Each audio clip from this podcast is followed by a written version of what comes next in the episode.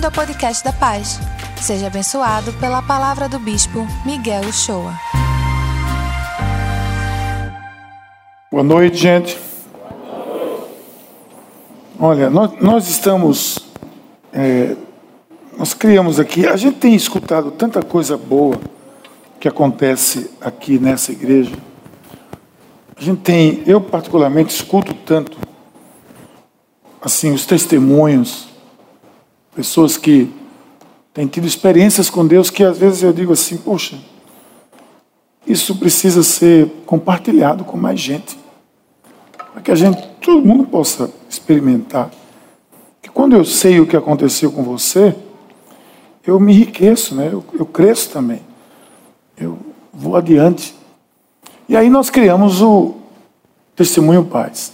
Testemunho Paz é um e-mail que você envia o seu testemunho e nós coletamos, arquivamos e, na medida do possível, vamos aos domingos compartilhando aqueles testemunhos, porque vai cada vez mais enriquecer né, a sua vida, a minha vida. Isso partiu de uma iniciativa minha, porque de tanto escutar mesmo testemunhos e pensar que poderia ser abençoador para todos. Agora, é bom que se diga que esse testemunho precisa ser algo breve.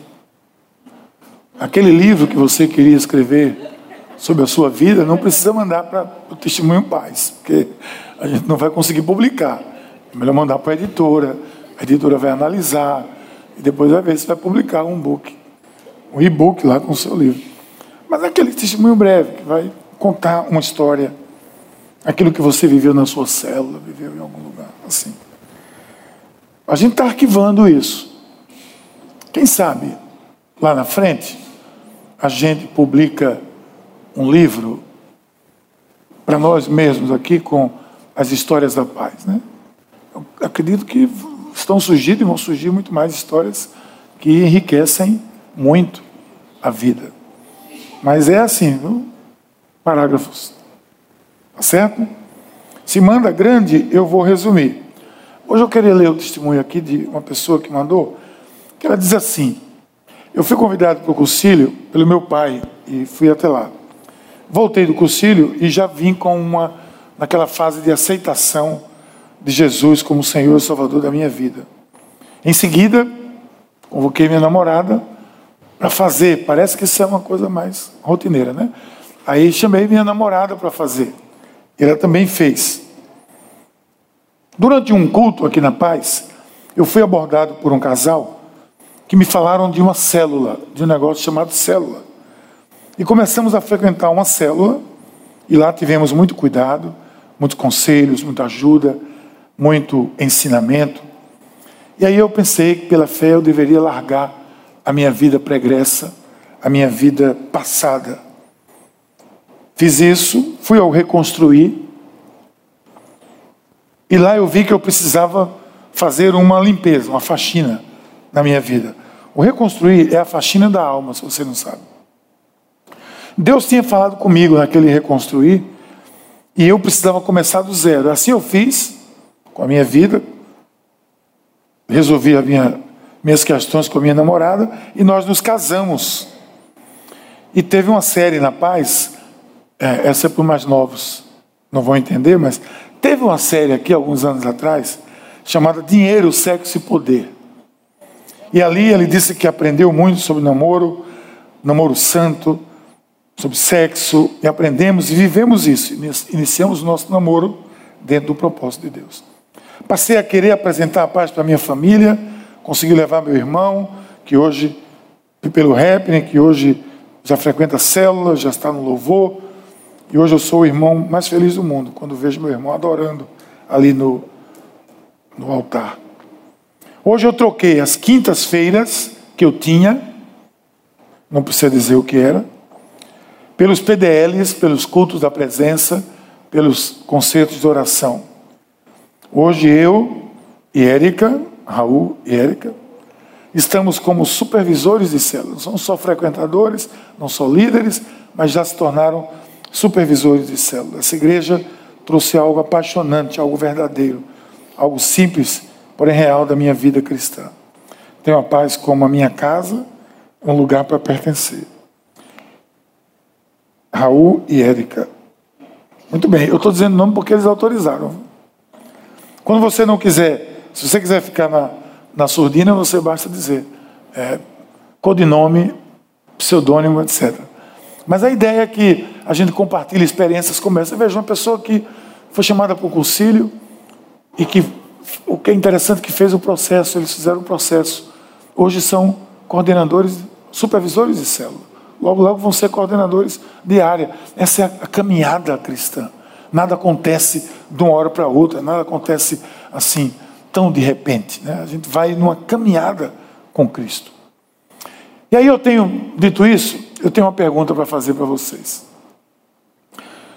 Quando, é, quando você escuta falar, você escuta sobre a presença de Deus, o que é que vem na sua mente? Eu imagino que pode vir na sua mente muitas coisas. Eu imagino que diferentes imagens podem surgir. Mas o que é que você pensa quando você fala da presença de Deus? Ora, talvez a presença vá remeter você para uma ou para um ambiente profundamente místico, um ambiente tranquilo, meio escurinho, com a penumbra, com algumas nuvens, fumaça, silêncio. É possível. Também é possível que a sua ideia lhe leve para uma situação de muita atividade, com milagres acontecendo, batalhas, vitórias, conquistas. Você pode imaginar trovão, raio, relâmpago, barulho, grito. Para um pode ser um ambiente de silêncio, para outro pode ser um ambiente de clamor, de gemido. De tudo isso. E se eu disser a você que tudo isso envolve a presença de Deus, de alguma forma? Quando se trata da presença de Deus, nada é exclusivo. Não é apenas um tipo de manifestação. E se nós quisermos fazer isso, nós estamos já de antemão nos privando da verdadeira presença de Deus. O que acontece é, quem quiser taxar e definir a presença de alguma forma, já começou mal. Dificilmente experimentará a presença. Deixa que eu ilustre aqui, por exemplo, você não vive no Brasil, você vive num país que tem rei e rainha, e você de repente recebe a notícia que o rei vai pousar na sua casa. Antigamente, na Inglaterra se fazia muito isso, os reis e as rainhas tinham a caravana dos reis, da rainha. Então, tantas vezes por ano, eles saíam naquela caravana.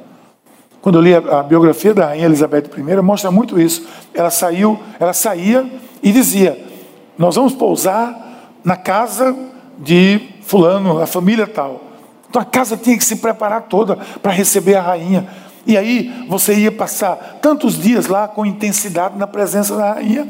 Você ia comer com a rainha na mesa, você ia ter que saber usar os talheres certos, os pratos certos, usar a roupa certa, falar o que é certo, ouvir a rainha. Não podia falar algumas coisas, provavelmente, porque podia ser um desacato à rainha. Talvez não pegasse bem dizer na presença da rainha. Você ia conviver com a rainha pisando em ovos durante um bom tempo que ela ia estar, ela ia estar na sua casa, dentro da sua casa.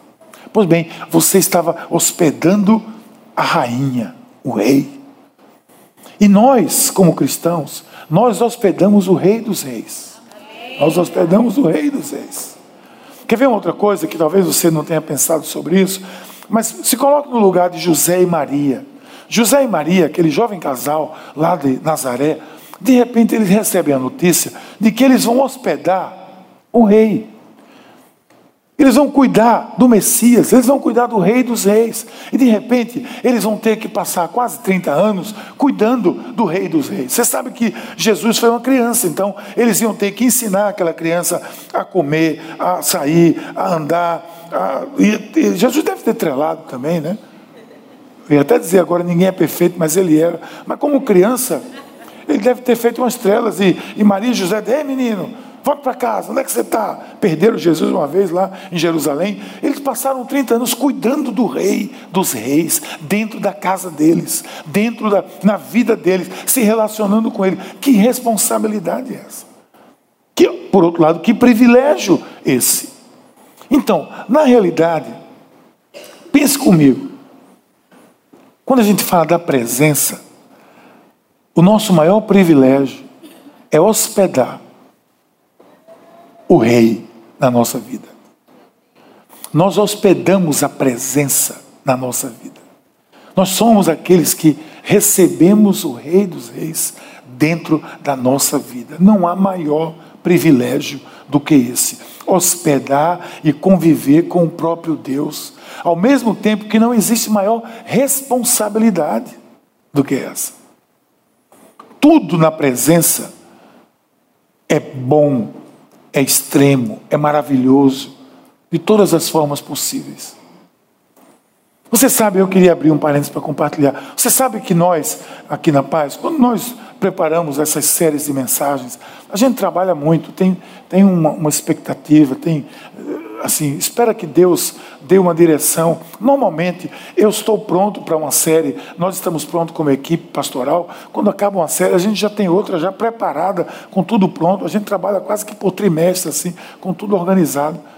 Só que eu vinha tudo organizando, só que essa série anterior, Uma Vida Abençoada, estava caminhando e eu não tinha ainda a série de, desse período agora, a próxima série. Eu não tinha.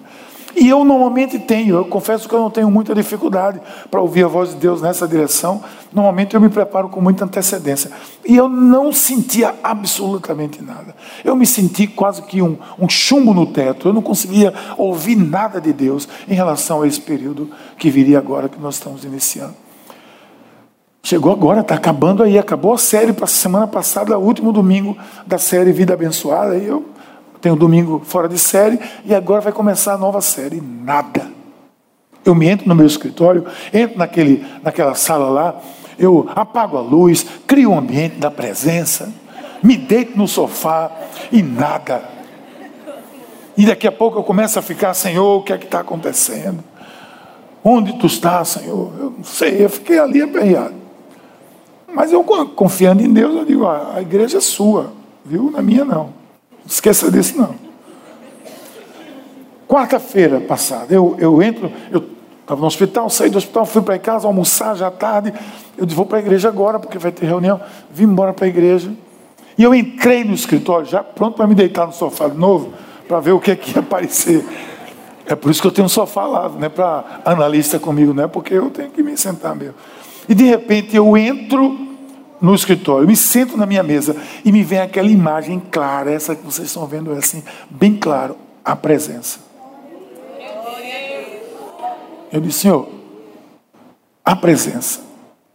Gente, eu me sento, pego o papel, a caneta, porque no teclado não dá pela rapidez das coisas, eu tenho que ser no papel. E eu começo a rabiscar o versículo, pega a Bíblia para lá, para cá, para cá, para cá. Com 20 minutos, eu tinha esboçado Toda a série. Toda a série. Eu disse, pessoal, se acalme aí que está no forno. A equipe tem que saber, né? Está no forno. Quando foi no dia seguinte, eu voltei para o escritório, final da tarde, digitei tudo, que até então estava nos garranchos, digitei tudo, mandei para a equipe e vim para o curso de treinamento aqui de escola profética que a gente fez nessas últimas semanas. Quando acabou a aula, aqui, a irmã me procurou aqui, disse, bispo, ela toda cheia de dedos assim. Olha, bispo, eu queria lhe dar um presente. Eu não, só não se incomoda. Não, filha, presente pode dar, não me incomoda de jeito nenhum. Presente pode dar. Ela disse, não, porque veja, eu não queria insinuar nada. Ela disse, olha, pare de se desculpar e vá direto ao ponto. Eu disse, não, porque eu tenho aqui um, algumas coisas que eu queria lhe dar. Aí me deu ela me deu três livros. A Presença 1, A Presença 2 e A Presença de Bill Johnson. Que está aqui.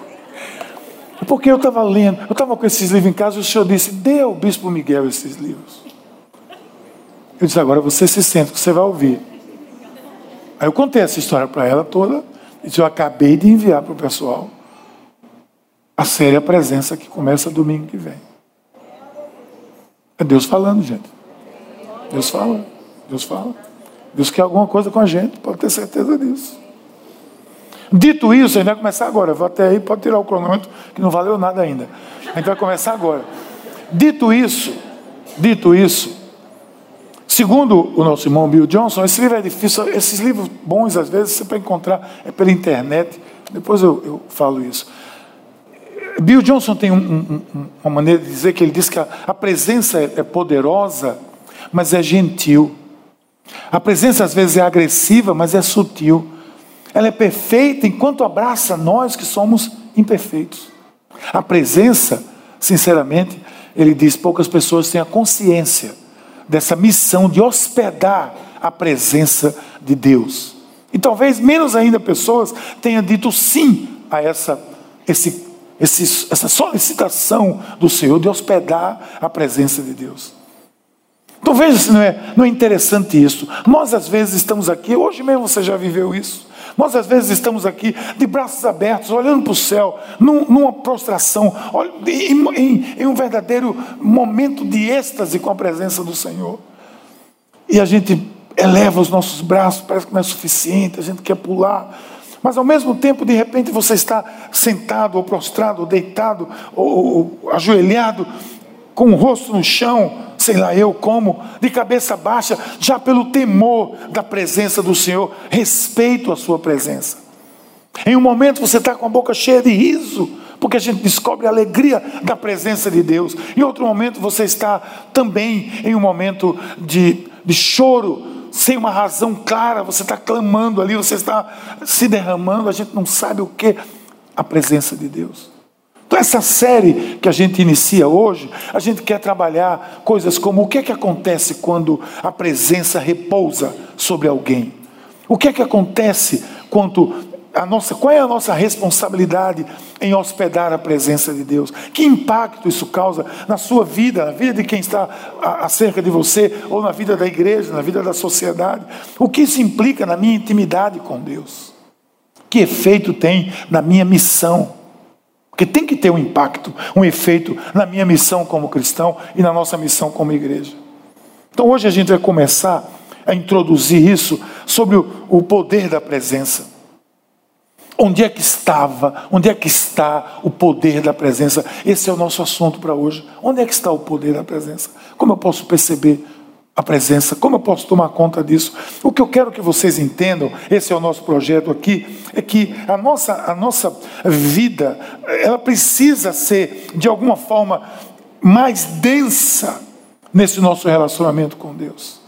Isso não vai acontecer se nós não tivermos um senso claro do que é a presença de Deus. Porque onde é que estava a presença de Deus? Olha, a gente vai lá atrás, a presença de Deus estava na criação. Eu quero que você venha comigo, porque às vezes a gente, eu tenho dito isso aqui, a gente domestica a Bíblia. A gente vai domesticando o texto bíblico e você lê uma vez, lê duas, lê três. Depois que você lê, você já lê direto e já nem se envolve mais com o texto. Você até nem lê porque diz, eu já sei o que está ali, então não preciso nem ler, basta me lembrar. Já tem gente dizendo que você leu a Bíblia, não, eu lembrei da Bíblia hoje. Porque a gente vai se acostumando demais com isso. E aí, o que é que acontece? Você não entra no, no clima do texto bíblico, não entra na história, não faz parte daquilo ali, porque para me deixar convicto, eu, ou, é, consciente daquilo, eu preciso estar presente dentro. Quando eu leio a criação, eu quero ver como foi a criação. Veja o que a Bíblia diz: no princípio criou Deus os céus e a terra. A presença de Deus é algo muito intenso. Às vezes a gente tem algumas experiências, a gente fica é, assim, a gente fica sem saber explicar. Às vezes a gente está num, num, momento em que a gente diz: o que é isso? O que é que eu estou vivendo?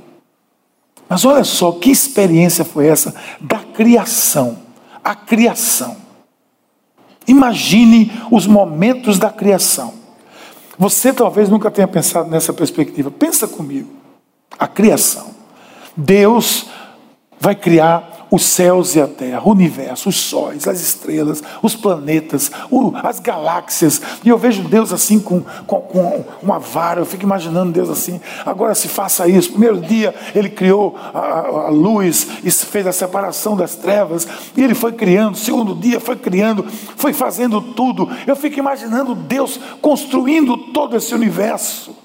Eu fico imaginando eu ali, de lado do Senhor, olhando Ele fazendo tudo. Como é que Ele estava fazendo isso? Quantas explosões, quantas coisas aconteceram. Alguém disse que é o Big Bang, mas no Big Bang, tem essa explosão, alguém tem que ter riscado um fósforo ali. Alguma coisa aconteceu e quem riscou o fósforo foi Ele. Foi Ele que colocou a mão dele, que foi criando, como diz os salmistas, o, a, a, as estrelas, os céus que glorificam o seu nome. Tudo isso impacta quando você pensa que poder essa presença de Deus para criar essa coisa toda. Como isso pode ter acontecido de maneira assim, simplesmente cartorial? Falar ah, assim nem acontece. Não, foi algo denso, foi algo poderoso. Eu fico imaginando as formas sendo criadas, tudo. Daí Deus, Deus tem a grande ideia e diz: vamos fazer o homem a nossa imagem, conforme a nossa semelhança. Depois ele tem uma ideia melhor quando ele cria a mulher, claro. Ele criou o ser humano porque esse é o poder gerador, é o poder que gera, é o poder que cria. Deus, na criação, o poder da presença, é o poder que gera vida, que gera o que não existia, que traz à existência, como a própria Bíblia diz, o que não existia. Só Deus pode fazer isso.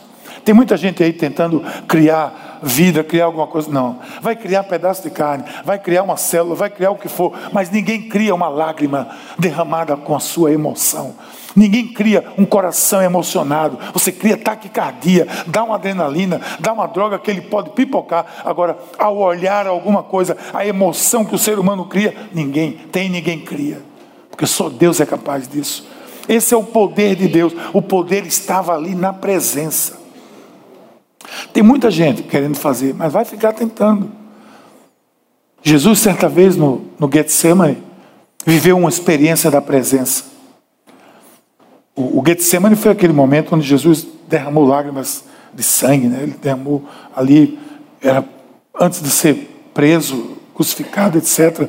Que momento aquele de densidade. No filme, a, a, no filme A Paixão, né? mostra Jesus num lugar assim, meio Parece o culto das cinco aqui, assim, um lugar meio cheio de fumaça, tudo, e aquele ambiente, Jesus ali orando. Depois ele vai saindo daquele ambiente e chegam os soldados. E Judas. E aí aquela confusão toda, e Pedro pega uma espada, que deve ter sido do, do cara lá, ele pegou uma espada e partiu para cima do soldado, e dá uma espadada e arranca a orelha do cara. E você nem imagine que você está pecando quando você diz que Pedro não queria pegar a orelha dele. Pedro queria pegar o pescoço dele. Pedro queria rachar a cabeça dele no meio. A orelha errou. Pegou só a orelha. Porque ninguém ia pegar uma espada e vai dizer assim: Eu vou cortar a sua orelha. Pá. Não. Assim, ó. Vai para lá. Pá. Errou. Pescador sabia tratar de rede, mas de espada não. E Jesus pega a orelha do cara e bota no lugar de novo e cura a orelha. A Bíblia diz que ele refaz aquilo ali. Isso é o poder da presença, só Deus pode fazer isso, e só na presença de Deus isso acontece. A Bíblia não fala mais desse cara, mas ele deve ter se convertido. Se ele não se converteu, é o coração mais duro que já existiu na face da terra. O cara viu a orelha dele no chão, suja de areia, e de repente ele está com a orelha de novo no lugar, tudo arrumadinho de novo, sem sangrar. Quem fez isso? O poder de Deus, a presença de Deus, é, é poder gerador. Mas isso é presença que cura, que restaura, que livra, que constrange, que ama, que gera, que vida nova. Então o conselho é você, rejeite, gente, ó, rejeite todo tipo de religiosidade. Volte-se para a presença, deseje-a, busque-a. Alguém, alguém vai dizer assim: como é que eu vou saber que eu encontrei, ou que me encontrei na presença de Deus? Pode anotar que eu vou dizer a você. É assim, você vai saber. Você vai saber. Apenas busque. Porque na hora que você se deparar com a presença de Deus, limpa, pura, pesada, assim, densa, você vai saber. E se você não souber, alguém vai saber junto de você. Porque alguma coisa vai acontecer. Sempre a presença de Deus é um momento que leva a uma ação posterior. Quer ver uma coisa? A criação não é suficiente. Deus não é um Deus só de criar. Por exemplo, Deus não criaria tudo que ele criou para ficar olhando e dizer: é tão bonito, esse jardim aqui é tão bonito, porque ele fala só do jardim do Éden. Mas o jardim foi a missão de expandir, cuide bem desse jardim. E o que foi que ele disse? O primeiro chamado missionário: cuide, ou crescer e multiplicar e povoar toda a terra e dominar sobre os seres, etc. Havia uma expansão aí. A presença de Deus está na expansão também. Não só na criação, mas na expansão. Deus é um Deus de expansão. Deus é um Deus multiplicador. Deus não se contenta e nunca se contentou e não quer que nós nos contentemos com apenas algo que a gente criou, algo que foi criado. Não, o que ele criou é muito bonito, mas agora qual é o propósito? Expandir. Daí Deus vai fazer um trabalho diferente. Ele não investiu tanto na, na sua presença para parar ali.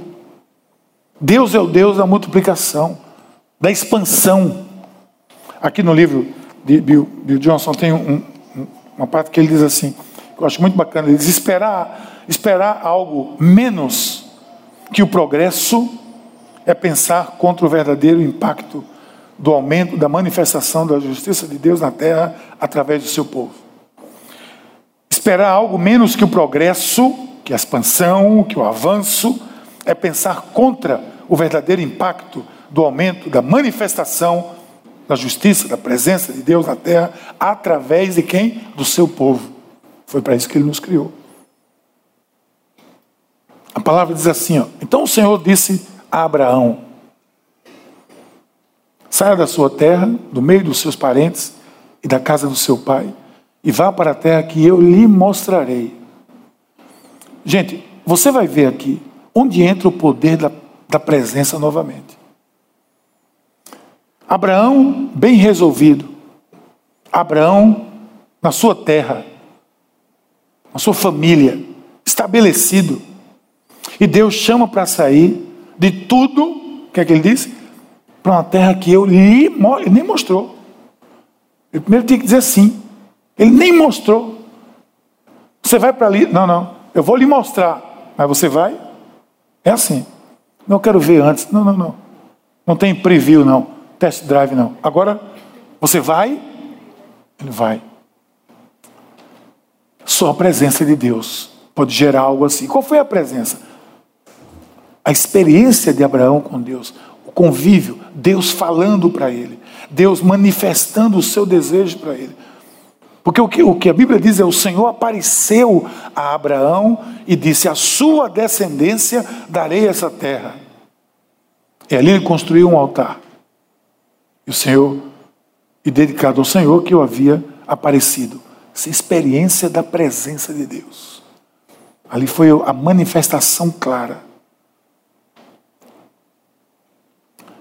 Isso não é um acordo que a gente faz num cartório com Deus assim, eu vou, assino aí, pronto. Não. Isso é uma experiência. Talvez você tenha passado por algo, talvez menor, e já tenha achado que foi muito especial, que requereu muita renúncia. Aqui requereu muita renúncia, total renúncia. Ele deixou tudo e saiu com, com aquele grupo dele e foi para uma terra que eu lhe mostrarei. Pode ir seguindo, que eu lhe mostrarei. Às vezes Deus nos mostra e a gente não quer ir. Avalie aquele que diz assim: Eu vou lhe mostrar, saia primeiro daqui, parta. Mas sempre foi assim. A presença é fundamental nesses momentos, porque são momentos extremamente difíceis, decisórios, e que deles depende a expansão da realização do plano de Deus. É a presença que traz essa convicção, esse desprendimento. É a presença que vai pesar mais do que tudo. E quando você diz, isso aqui é mais. É, é naquela hora que você diz, isso aqui é mais importante do que tudo. Porque foi Deus. Eu, eu não tenho dúvida só porque foi na presença. A experiência da presença lhe dá essa certeza. Por exemplo, quando Deus quer chamar Moisés, o que é que Deus faz? Veja que sempre, em momentos cruciais, há uma experiência de presença. Deus quer chamar Moisés, ele vai lá, chama lá Moisés, uma voz, provavelmente audível, não sabe, e de repente Moisés começa a responder a Deus, e ele olha e vê aquela planta, aquela sarça, eu, eu, acho que eu nunca vi uma sassa, mas eu fiquei imaginando um pé de acerola, alguma coisa assim, pegando fogo, pegando fogo, e não se consumia, pegando fogo e não se consumia. De repente, de dentro da sarça, Deus fala com ele. Ele deve ter dado um, um salto para trás, tomado um susto. Uma coisa dessa deve impressionar qualquer um de nós. A gente não pode ler isso sem, sem ser impactado por essa história. Essa história não é um conto de fadas, é algo que aconteceu que deve ter chamado a atenção desse homem, que marcou a vida dele. Eu acredito que quando ele estava entregando o comando para Josué, ele estava lembrando da, da experiência da sarça dele. Porque o que levou Moisés a fazer tudo o que ele fez foi a sarça. Foi a experiência da sarça que levou, a experiência da presença que levou ele a viver, poder viver tudo o que ele viveu, a enfrentar a Faraó, a sair adiante de tudo que ele fez, viver os 40 anos no deserto, desafiando, sendo desafiado por tantas coisas. Por que isso aconteceu? Porque ele tinha, ele teve uma experiência na presença que era que não restava nenhuma dúvida. Eu acho que quando Moisés estava lidando com o povo, ele dizia: "Oh, povinho complicado esse". Ele se lembrava, mas Deus falou na sarça, eu vou. Aquilo ali eu não posso negar. Qual é a sua sarça? Você tem que ter uma sarça. Você tem que ter uma sarça ardente na sua vida. Você tem que ter um Shekinah, uma presença de Deus, algo palpável que você diga aquilo ali, ninguém pode dizer que não aconteceu comigo foi verdade na minha vida. Você pode tentar me desmentir. Os vales da sombra e da morte vão aparecer, podem aparecer, mas eu vivi a sassa. Quem viveu a sassa, filho, presta atenção, não se perde no caminho. Moisés não se perdeu no caminho porque ele viveu a sassa, e a sassa era a presença de Deus, nada mais do que isso. E Deus quer expandir. Ele expandiu com Abraão. Sai daqui, vá-se embora. A gente tem uma obra a fazer. Ele expandiu com Moisés. A igreja nascente, a igreja nascente, quando eles se colocaram na presença de Deus, veja o que Deus fez. Olha o texto que diz, Atos 13: Enquanto adoravam ao Senhor e jejuavam, disse o Espírito Santo: Separem Barnabé e Saulo para a obra que eu tenho chamado. Olha, tem que observar esse versículo aí. Barnabé e Saulo saíram nas primeiras viagens missionárias que começou a expandir o cristianismo pela Europa, pela Ásia. Ali era um momento crucial da expansão da, da fé cristã. Para sair daí, tinha que ter uma sassa, tinha que ter alguma coisa. E o que é que o texto diz? Enquanto eles adoravam ao Senhor e jejuavam, disse o Espírito Santo: Separe esses dois aqui, que eles vão fazer uma obra. Teve um momento de presença. Teve um momento da presença. Eles não fizeram uma reunião assim, de, em cima da mesa, e disseram: Tu vai, tu vai, tá bom aqui. O Senhor abençoe essa turma. Pá, vai, não. Ele sabia o que ia acontecer. Você que já conhece o fim da história, você sabe o que Paulo viveu, o que Barnabé viveu, o que todos esses homens viveram para enfrentar, para expandir o cristianismo. Eles tinham que ter uma eles tinham que ter uma experiência, um Shekinah desse, uma presença de Deus especial. Eles estavam na presença quando eles enviaram os dois. Quando eles decidiram enviar, eles estavam, eles estavam jejuando e adorando a Deus. Era um momento crucial. Eles estavam buscando, eles estavam na busca de viver a intensidade de Deus e Deus se manifestou a eles.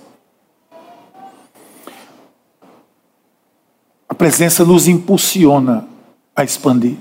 A presença não nos deixa aquietados, passivos. Se você vive uma, avalie mais, uma experiência com a presença de Deus, que deve permanecer na sua vida, a gente vai ver aqui daqui a pouco. Se você viver isso, você não pode ficar passivo ao que nós estamos vivendo hoje no mundo e não expandir, procurar ajudar a expandir o reino de Deus. Não pode. Seria, com todo respeito, seria uma atitude covarde nossa. Receber o que Deus tem dito e não fazermos absolutamente nada. A presença nos impulsiona a expandir. Foi com Abraão, foi com Moisés, é comigo e é com você.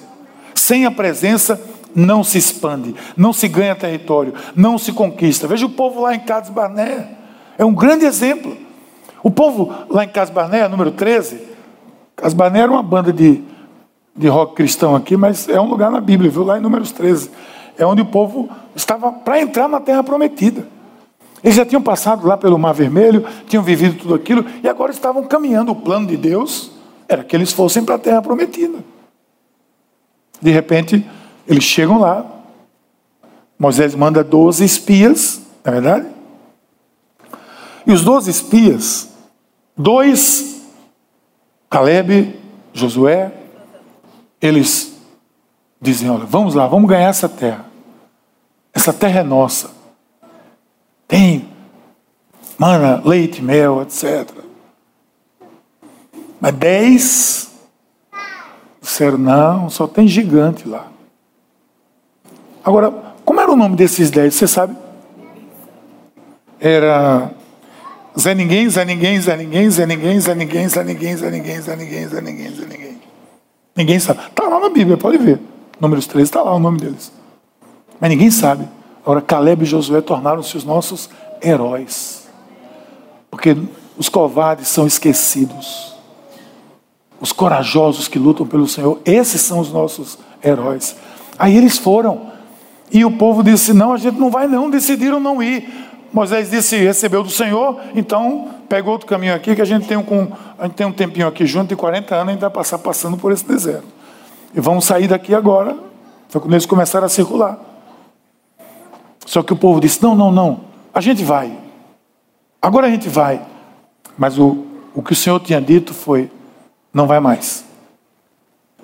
Eu não vou mais. Eu não estou mais com esse projeto. E o pessoal disse o quê? A gente vai de todo jeito. Em outras palavras, a gente vai de todo jeito. E foram, sem a presença. Foram sozinhos. Vai lá, lê lá números 13, 14, você vai ver o que aconteceu. Acabou-se. Derrotados, morte, tragédia, caos. Porque foram sem a presença. Sem a presença, filho, não se expande. Sem a presença, não se ganha território. Sem a presença, não se ganha a, a, o mundo para Deus, para Jesus. A igreja precisa viver, experimentar a presença. É isso que nos abastece, é isso que nos entusiasma, é isso que nos enche. Entusiasmo significa cheios de Deus, entusiasmo é pessoa cheia de Deus. Eu estou cheio de Deus Aí eu vou, eu quero, a gente quer expandir, a gente quer fazer a obra de Deus, a gente quer ser partícipe disso. Porque a presença nos impulsiona. Que esse é o projeto de Deus. Mas não fica aí. Porque ela criou, ela expande com a presença, mas ela também liberta. Onde estava a presença? Estava na libertação. Veja as experiências de libertação do povo de Deus. Notadamente, a experiência de Moisés no Egito. O desafio era incalculável. Eu acho que dificilmente a gente pode traçar um paralelo aqui. Como é que isso começou? Começou assim: disse o Senhor a Moisés: vai a Faraó e diga a ele assim: o Senhor, assim diz o Senhor, deixa ir o meu povo para que me sirva. Igual Abraão. O senhor não está entendendo, não. Como é mesmo? Vá lá para Faraó e diga que é para libertar todo mundo, para deixar todo mundo ir. Você acha que Moisés disse claro? Claro. Dê a chave do carro aí, estou indo agora. Não, não, não, não, senhor. O senhor não está entendendo, é Faraó. Faraó, que eu já fugi de lá, muitos anos atrás. Sabe o que, é que significa isso? É, é algo incalculavelmente impossível de acontecer. Tudo isso foi regado à presença. Depois daquela sassa, nada podia deter. Depois daquela sassa queimando, qualquer coisa estava valendo para Moisés. E no meio dessa unção, todo o poder de persuasão de Moisés foi enorme. O resultado foi que Faraó sucumbiu e liberou aquela multidão de escravos e o povo foi embora. Mas olha o que o texto vai dizer. Chamou Moisés a Arão e disse: Vamos, né? Levante-se Saia do meio do povo, tanto vocês como os filhos de Israel, e servir ao Senhor como tendes dito. O diferencial disso foi a presença no relacionamento de Moisés com Deus. Deus nos usa para abençoar esse mundo, gente. Deus nos usa. Tem uma frase que faz toda a diferença, que vem na resposta ao que Moisés disse. Êxodo 3,12. É quando está escrito lá assim: Moisés disse: Quem sou eu quem sou eu para fazer isso. E Deus apenas disse uma resposta, no versículo 12. Ele disse assim: Eu estarei com você. Deus não disse mais nada. Deus só disse isso. Eu, a presença. Eu estarei com você. Será que isso faz diferença? Eu estarei com você. Às vezes a gente olha para nós mesmos e a gente acredita nessa história de, nessa mentira da insignificância. A mentira da insignificância é o, da, é o dedo do inimigo apontando para você e dizendo que a sua identidade não está apropriada para isso, que a sua habilidade não está apropriada para aquilo, ou o que vale é a sua popularidade. Não, é a presença. Eu estarei com você. Então a gente tem que estar centrado apenas em uma coisa. Vê se você entende isso. Eu quero ser, eu quero ser a pessoa com quem Deus quer estar. Venha comigo. Eu não somente quero estar com Deus, mas eu quero ser a pessoa que Deus quer estar comigo. Que depois da minha conversa com Deus, Deus diga assim: Foi muito bom esse bate-papo aqui com Miguel. Vou de novo conversar com ele. Foi muito bom essa conversa com Miguel. Uma vez eu preguei uma mensagem aqui, muitos anos atrás, chamava assim: Eu quero fazer Deus sorrir. Eu quero fazer Deus sorrir. Eu quero alegrar o coração de Deus. Eu quero que Ele se, se, se agrade da minha presença. Não somente que, claro que eu me agrado da presença de Deus, mas eu quero ser a pessoa que Deus quer estar comigo. E essa é a pessoa que Ele escolhe. Moisés foi um desse. Moisés assim, é possível que Moisés não soubesse ainda quem ele era, mas Deus sabia quem ele era. Então, libertação tem a ver com o poder da presença. Lá no Novo Testamento você vai ver Jesus. Jesus entra numa, numa sinagoga, olha o que o texto vai dizer, vamos ler o texto. Estava na sinagoga um homem que tinha o espírito de um demônio imundo, exclamou em alta voz, dizendo: Ah, que temos nós contigo, Jesus Nazareno viesse destruir-nos, bem sei quem és, o Santo de Deus. Agora presta atenção, o texto vai dizer o quê? E estava aonde? Na sinagoga. Sabe o que é sinagoga? Gente? Era a igreja daquele tempo. Foi na igreja. O demônio imundo estava lá na sinagoga. E ele olhou para Jesus e reagiu logo. Que temos nós contigo? Jesus Nazareno. A presença de Deus, ela é incontestável. As trevas não se juntam com a luz. Tente juntar treva e luz. Não há como. Deus é luz, Jesus era luz, a presença de Deus é luz. Nós somos chamados para sermos luzes. Qual é o problema? Segundo o Tim Keller, é o problema, o pastor Tim Keller lá dos Estados Unidos, ele diz que o problema é que nós não queremos ser luz, não queremos ser sal, queremos ser igual às trevas do mundo, queremos ser igual ao conteúdo, a, a componente desse sal tem que ser diferente para poder salgar, essa luz tem que ser viva para poder iluminar. Não há como ser diferente, quando chega a presença, ela é libertadora. Olha, você pode contar aquela história que um dia você viu num lugar aí, de repente um sujeito estava endemoniado e o cara estava se batendo para todo que é canto e chegou lá a turma do camburão, da PM, chamaram o, o nove lá, chamou o SAMU, chamou o camburão, a PA, a PE, chamou todo mundo, chamou a Polícia Federal, podia ser um demônio da Lava Jato, chamou todo mundo. E o cara estava derrubando todo mundo lá. O sujeito era forte, ele, ninguém conseguia segurar ele. De repente passa aquela senhorinha cabelinho grisalho. Que é isso aí? Quando ela viu o alvoroço, ela disse assim: Ei, saia dele. A menina, bom, ficou bom. Não tem camburão que resiste em nada. É a presença, é o poder da presença de Deus. E é inquestionável. Eu quero isso para a minha vida. E se você não quiser, você tem algum problema. Porque eu quero, onde eu andar, que a luz ande comigo. Eu quero, se possível, eu não quero nem ter sombra. Eu quero ser só luz. Para que as trevas não tenham poder sobre nós. Isso tem a ver com a presença de Deus. Nós nunca vamos viver isso se nós não investirmos na presença de Deus. Libertação tem a ver com a presença. A presença é libertadora. As suas habilidades são, são importantes, ajudarão muito. Os componentes vão ajudar você, muita coisa, mas a presença é chave. Agora, não para aí.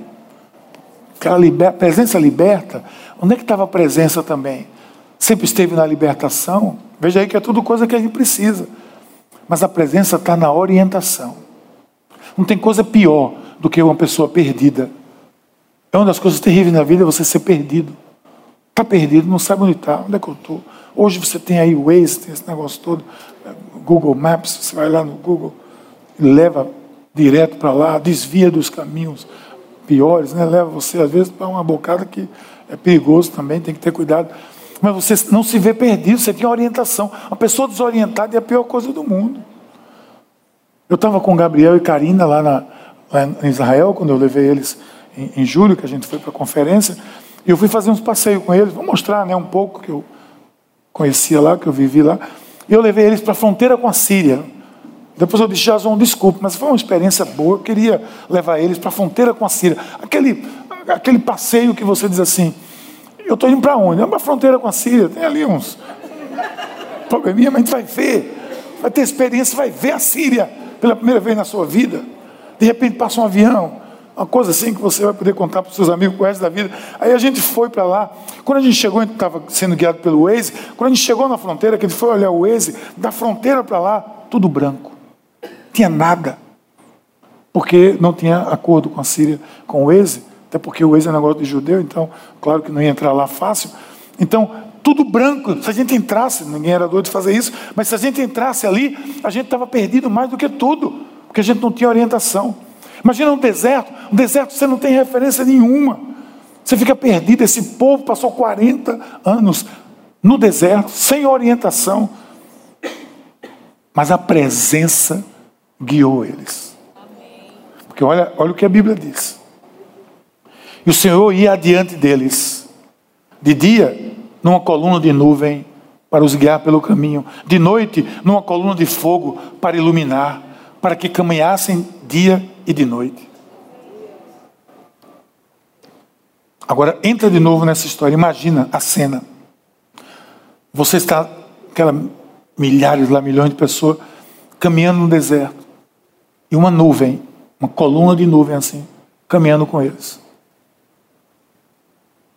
Aí você diz: Ah, você lê isso, você. Entra nisso, gente. Entra nessa história. Deus queria que eles caminhassem de dia e de noite. De noite vinha uma coluna de fogo. Imagina você andando, não é que a gente vai. Não, o fogo vai levar a gente. O fogo ia, eles iam. Onde o fogo ia, eles iam. A orientação era a presença de Deus que guiava eles. Se não for a presença de Deus que guia você, que me guia, nós estamos perdidos no deserto. Ainda se confiar na nossa própria habilidade, nos nossos ways da vida, como eu podia me confiar ali na Síria, eu estava perdido do mesmo jeito, munido de tudo que é recurso, estaria perdido do mesmo jeito. É a presença de Deus que nos guia, essa é a marca.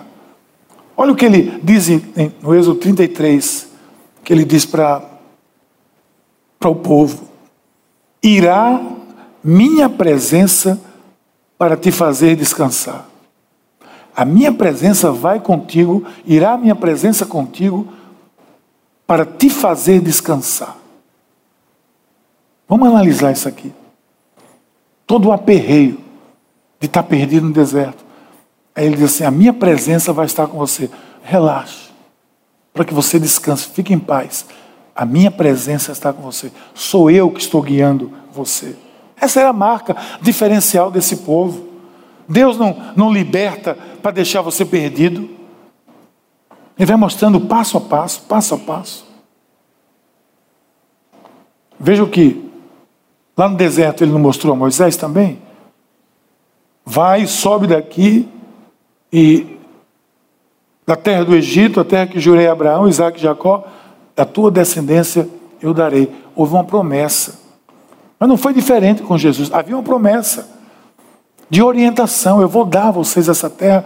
Tá, a, mantida, a promessa está mantida. Agora, se mantenham na minha presença. O que foi que ele disse a, a Josué? Se mantenha na minha presença, não se desvie. O que é se manter na presença?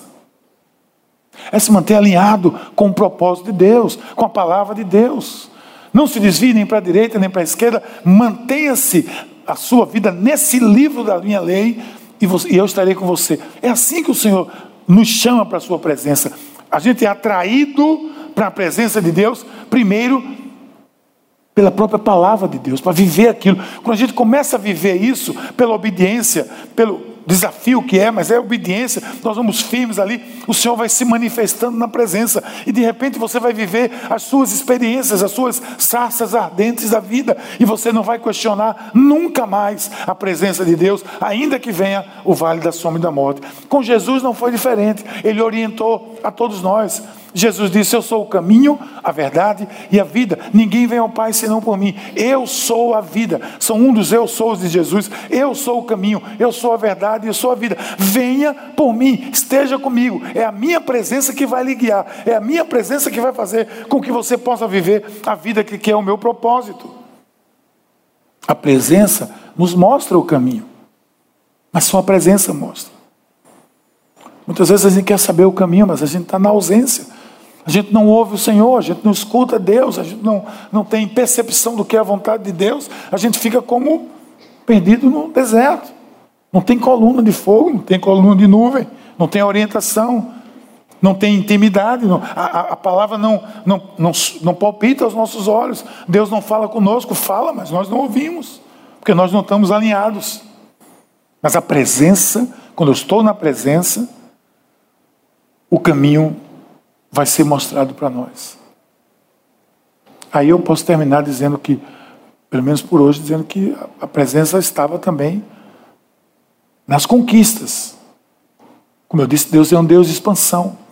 Ele veio mostrando o poder da presença em todos esses momentos e mostrou nas conquistas. A era das conquistas começou ali. Moisés é uma boa representação disso, mas a presença continuou depois dele. Sucedeu, diz o texto, depois da morte de Moisés, servo do Senhor, que o Senhor falou a Josué, filho de Num: Não te mandei eu, esforça-te, tem bom ânimo, não temas, nem te espantes. Agora veja o que ele diz aí no final: Porque o Senhor teu Deus é contigo por onde quer que andares.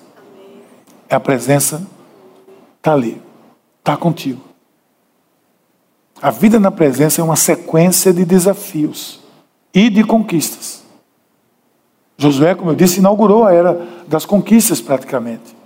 Mas por quê? Porque o Senhor teu Deus é contigo por onde quer que andares. Então, não é, isso aqui não é pensamento positivo, não é positivismo, não é nada do que você tem visto por aí, por esse mundo. Isso é simplesmente a palavra de Deus nos ensinando. Explore a presença de Deus. Comece degustando da presença de Deus. O problema, gente, é que a gente às vezes a gente quer, a gente está acostumado com self-service. A gente está acostumado com fast food. Você entra numa fila, espera 10 minutos, você já fica. A gente quer tudo muito rápido. Como é que eu posso experimentar a presença se eu não, não gasto tempo com a presença? Aí você acha que isso é religiosidade. É porque eu não fiz meu devocional hoje, eu não fiz o devocional hoje, mas eu vou fazer. Aí no intervalo do elevador, você está subindo, pega o, o seu devocional lá, procura lá, esse aqui está muito grande, pega um menor aqui, pega um menorzinho, aí você lê, eu sei que vocês não fazem isso, você lê, lê, lê, lê, pronto, obrigado Senhor pelo dia de hoje, que bênção, afirma o devocional. Ah. Na célula hoje, o pessoal vai perguntar, não, claro que eu fiz meu devocional. Foi bom meu devocional? Foi, foi, foi ótimo. Isso é religiosidade, gente. Isso aí. Precisa experimentar. Mas qual é a pessoa que você tem mais intimidade na presença? Os que são casados. Deve ser com a sua esposa. Você passou quantas noites indo para a casa dessa moça para namorar com ela? E vou, pelo que eu vejo aqui, era no portão. É. Às 10 horas começava a fechar a janela. Né? Muito bem. Então, você teve que ir lá. Teve que ir lá. Para ganhar intimidade. Teve que ir lá. Está na presença deles lá dela. Até quando ela olhar para você, ela vai saber o que, é que ela está mandando. A gente fica pensando nas coisas rápido demais. A experiência da presença precisa ser algo, algo tranquilo, algo relaxado, deixar que Deus, deixa que Deus fala. A gente tem medo do silêncio. Nós somos uma sociedade, um tipo de ser humano que tem medo do silêncio. Tem medo dos vácuos. Se ficar muito tempo no silêncio, tem alguma coisa errada. A vida na presença é isso aí. É. A gente quer conquistar muito, isso é legítimo, mas tem um preço a ser pago de entender a presença de Deus.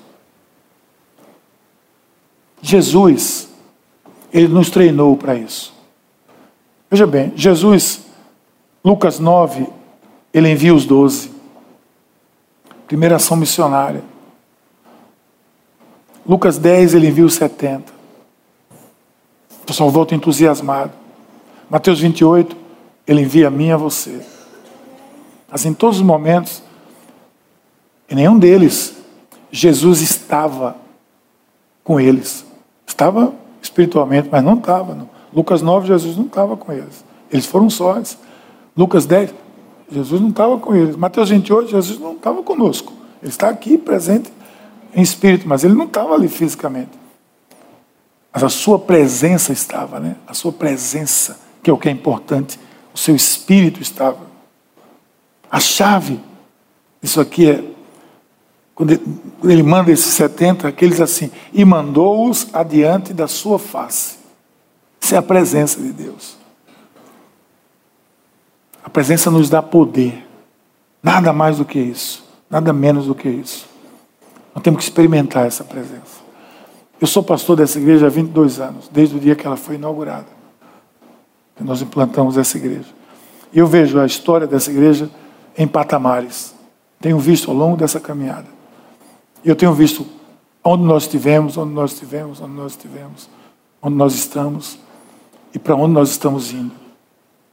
Se você perguntar para onde nós estamos indo, nós estamos indo para uma estação onde a presença de Deus vai ser palpável. Onde a presença de Deus vai ser palpável. Como vai ser isso? Não me pergunte. Eu apenas sinto que esse é o direcionamento que Deus está nos dando. Onde haja um ambiente de segurança, onde haja um ambiente para o que gosta do aquietado, o que gosta do, do movimento, onde a presença se manifesta de diferentes formas e onde não há julgamento, onde haja um ambiente seguro de amor, onde haja um ambiente onde o erro e o equívoco é possível fazer em prol do acerto que Deus vai nos conduzindo. É assim que a gente vive, é assim que eu vejo que Deus está nos conduzindo. Nada mais do que isso, nada menos do que isso.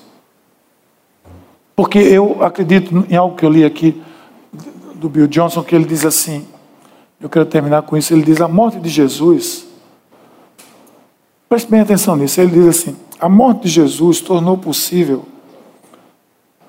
que não somente nós entremos na presença de Deus diariamente, mas que a presença de Deus esteja entre nós permanentemente. Veja bem, na maioria das vezes a gente quer ir para a presença. Eu vou para a presença. Mas eu saio da presença. Eu tenho a opção, não, agora eu vou sair. O que Bill Johnson está dizendo é o seguinte: a morte de Jesus nos proporcionou que nós podemos estar na presença. Não somente isso, mas que Deus está presente no nosso dia a dia, na nossa vida permanentemente, em todos os momentos poder da presença está aí. Em nós experimentarmos ela. E é isso que nós queremos. Assim. Está na criação, está na expansão, está na libertação, está na orientação, está na conquista. Em todos esses momentos, ele, a presença de Deus precisa estar presente, precisa estar ali. Nós não queremos separar as coisas.